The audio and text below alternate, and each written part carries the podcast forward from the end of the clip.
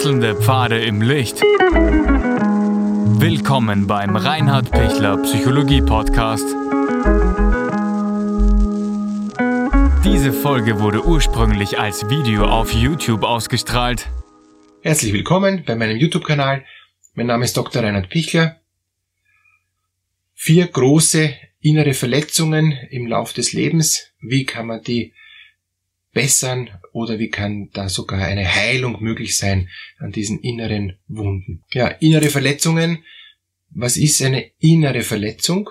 Das ist etwas, wo ich aufgrund von meiner Lebensgeschichte ähm, sehr schwer getroffen wurde. Das kann ganz, ganz äh, unterschiedliche Gründe haben.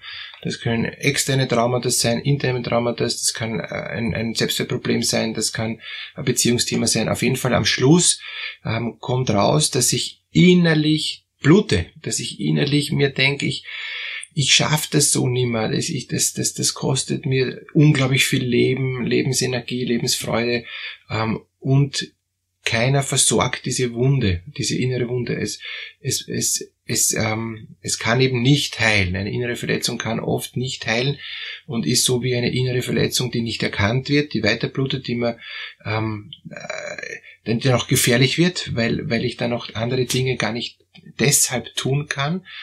Und äh, oft, oft nehme ich selber gar nicht so wahr. Und erst wenn ich darauf hinschaue, nehme ich es wahr. Es gibt so Bereiche von inneren Verletzungen. Ähm, und, und ein großer Bereich an inneren Verletzungen ist in der ganz frühen Kindheit. Aller, die allerfrühesten inneren Verletzungen sind in der Schwangerschaft, an die ich mich logischerweise nicht erinnern kann. Alle Verletzungen, inneren, aber auch äußere Verletzungen natürlich, äh, vor dem Spracherwerb, ähm, von meinem Spracherwerb, kann ich mich nicht erinnern. Äh, da weiß ich nicht, ob ich Operation gehabt habe mit eins. Ja. Ab drei oder ab, ab zweieinhalb kann ich mich dann schon langsam erinnern. Ja.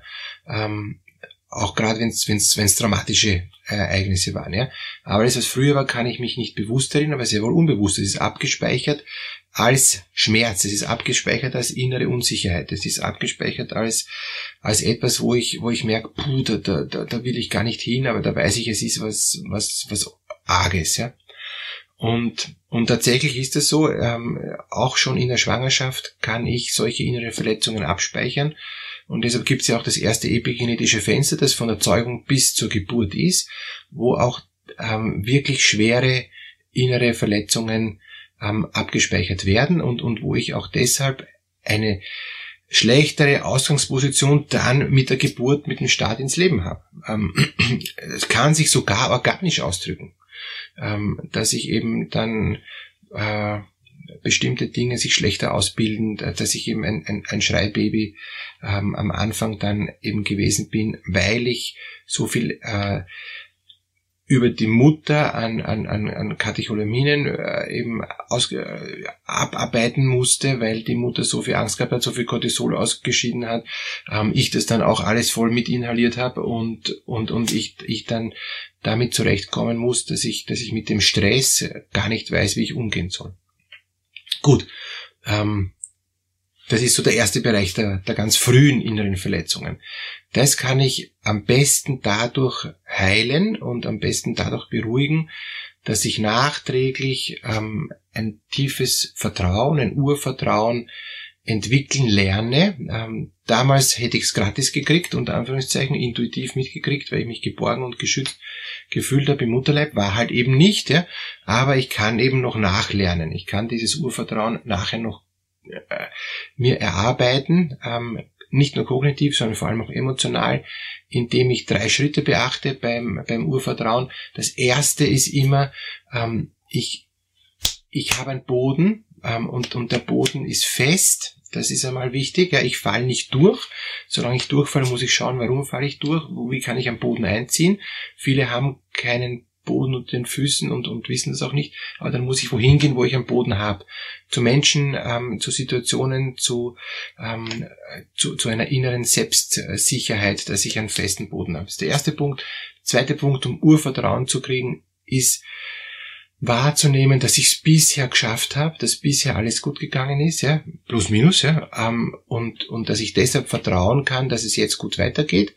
Und der dritte Punkt, um Urvertrauen zu kriegen, ist, dass ich sag auch wirklich mit der Faust, ähm, ich schaffe das, ja. Ähm, ich ich, ich kann es schaffen. Ich, ich, ich weiß, es gelingt. Ich bin stark genug. Wenn ich mich darauf fokussiere und konzentriere, dann gelingt's. Und, und dann kann ich wirklich selber ein, ein, ein Boden des Urvertrauens ähm, nachreifen lassen. Das muss nachreifen. Ich brauche dazu nicht die Eltern, ähm, ich brauche dazu nicht andere ähm, Bezugspersonen, die die, die mir wohlwollend sind, das ist alles leichter, ja. Ähm, oder wenn ich, wenn ich ein religiöser Mensch bin und, und ein, ein, ein positives, liebevolles Gottesbild entwickeln kann, ja, das Geborgenheit schenkt, das Schutz schenkt, ja, ja, dann ist viel leichter. Aber, aber das, es muss glücklicherweise ähm, nicht unbedingt diese Voraussetzungen haben. Ich kann es auch eben auch auf, auf diese drei beschriebenen Punkte auch möglich sein.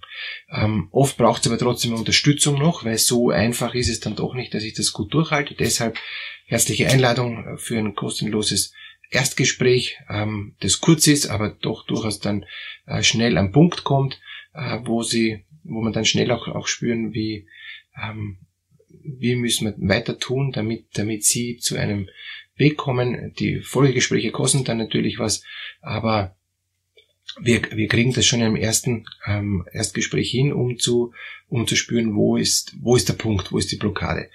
Unten der Link in der Videobeschreibung, wo Sie sich zu einem Gespräch anmelden können.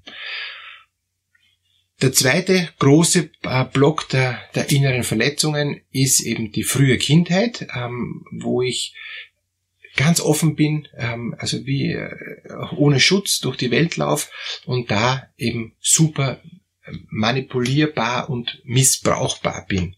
Und wenn ich in dieser Phase ähm, Missbrauchserfahrungen erlebt habe, das muss es dann nicht sexualisiert sein, es kann auch einfach durch emotionaler ähm, äh, eben Niederträchtigkeit sein, durch, durch äh, oder oder durch durch bestimmte ähm, egoistische Züge von von irgendjemand sein, äh, der sich an mir eben dann auch äh, bereichern will, was holen will, ähm, was, was ich ihm gern zergebe, weil ich eh keinen keinen Filter noch habe, aber am Schluss wirklich dann äh, Probleme krieg, äh, weil ich merke, äh, da, da ist mir was angetan worden, was ich freiwillig so nie geben hätte wollen. Es wurde mir was genommen.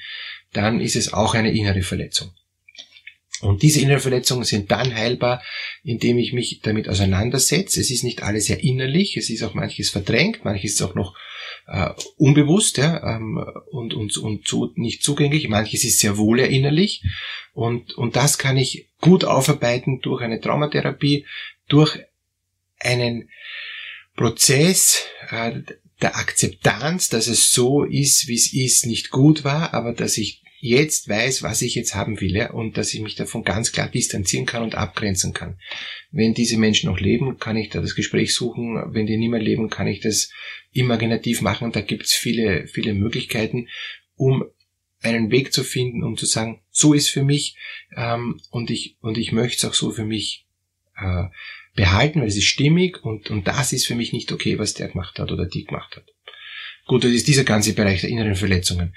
Ein ein weiterer großer Bereich der Innenverletzungen ist das, wo ich selber Blödsinn gemacht habe, dann wenn ich schon schon Jugendlicher war und und und mich dann auch schon in Dinge eingelassen habe, wo ich eigentlich jetzt im Nachhinein sagen muss, bah, genau die falsche Richtung. Ja, wieso mache ich das? Ja, wieso habe ich da nicht jemand gehabt, der mich davor bewahrt hätte? Oder wieso habe ich das nicht vorher schon kapiert?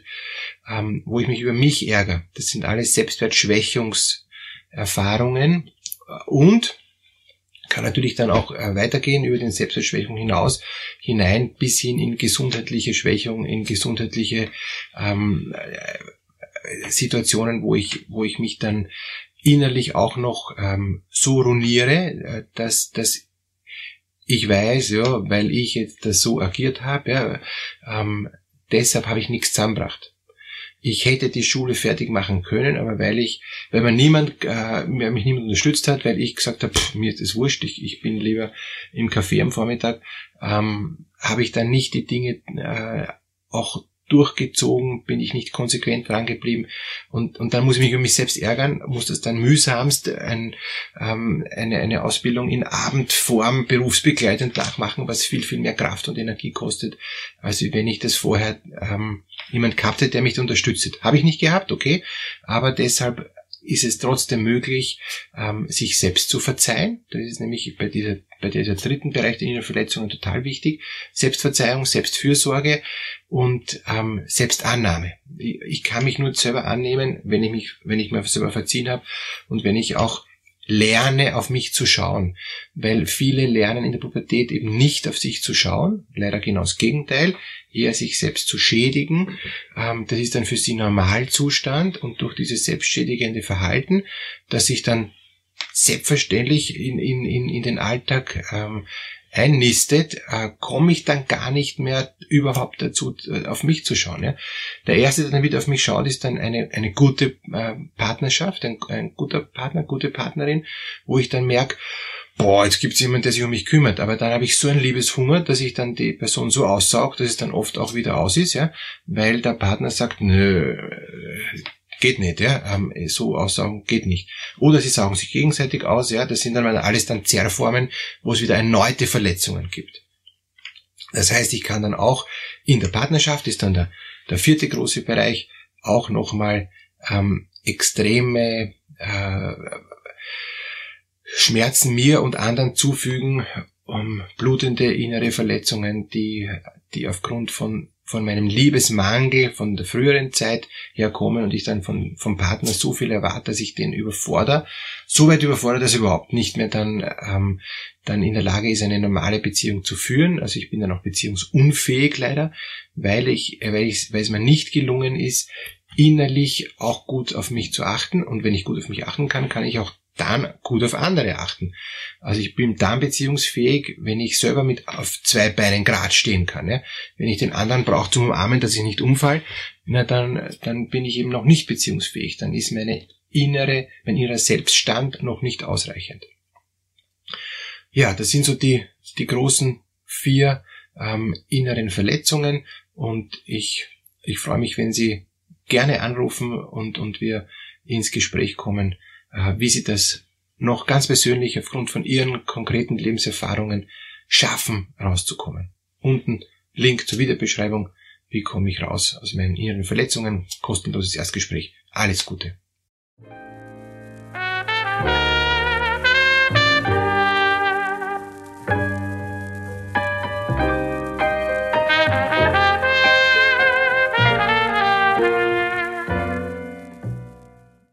Wenn Ihnen diese Podcast-Episode gefallen hat, geben Sie bitte eine positive Bewertung ab.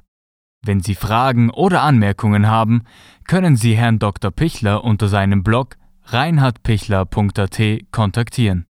Vielen Dank fürs Zuhören und bis zur nächsten Folge.